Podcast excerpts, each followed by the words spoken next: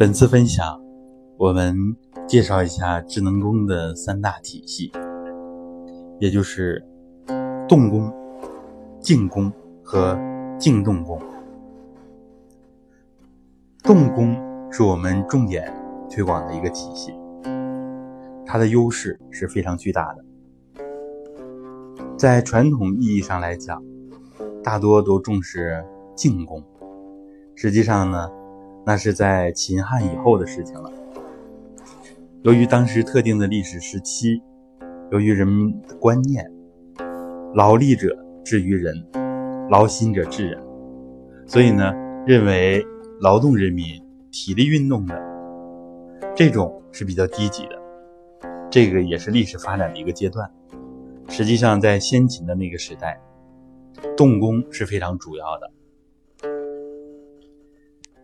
那么我们现在为了身体，为了大家的身心提升的更快，实际上重点推广的是动功的体系，它可以使我们很快的经络气血达到通畅的状态。古人也说过了：“静坐悟道，其觉在通。”静功。也是为了通，所以希望大家能改变这个固有的观念，也是一个执着，就是认为只有打坐才高级，其实不是这样的。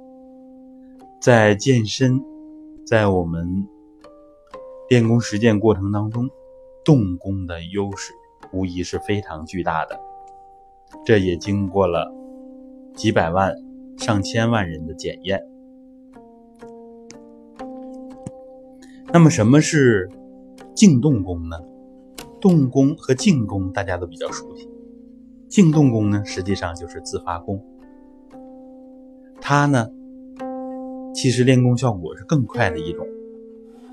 只不过呢，由于八十年代初开始普及像以贺祥庄为代表的这样的自发功、静动功，在广泛的实践过程当中。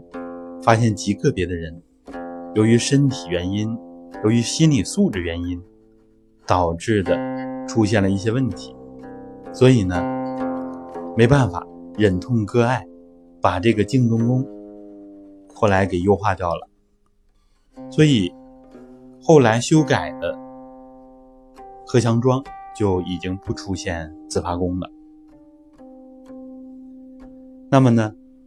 自发功其实它也作为我们三大体系啊重要的之一。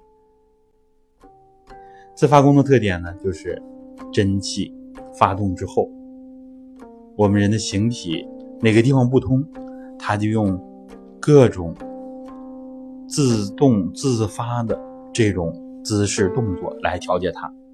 有的甚至呢，原地转圈转的特别快，比舞蹈演员还要厉害。有的人倒立。有的人上树、弯腰等等，当然呢，也有又哭又笑的。所以当时呢，大家对练功还是有一些看法的。只不过呢，这都是历史了。现在自发功已经暂不传授了。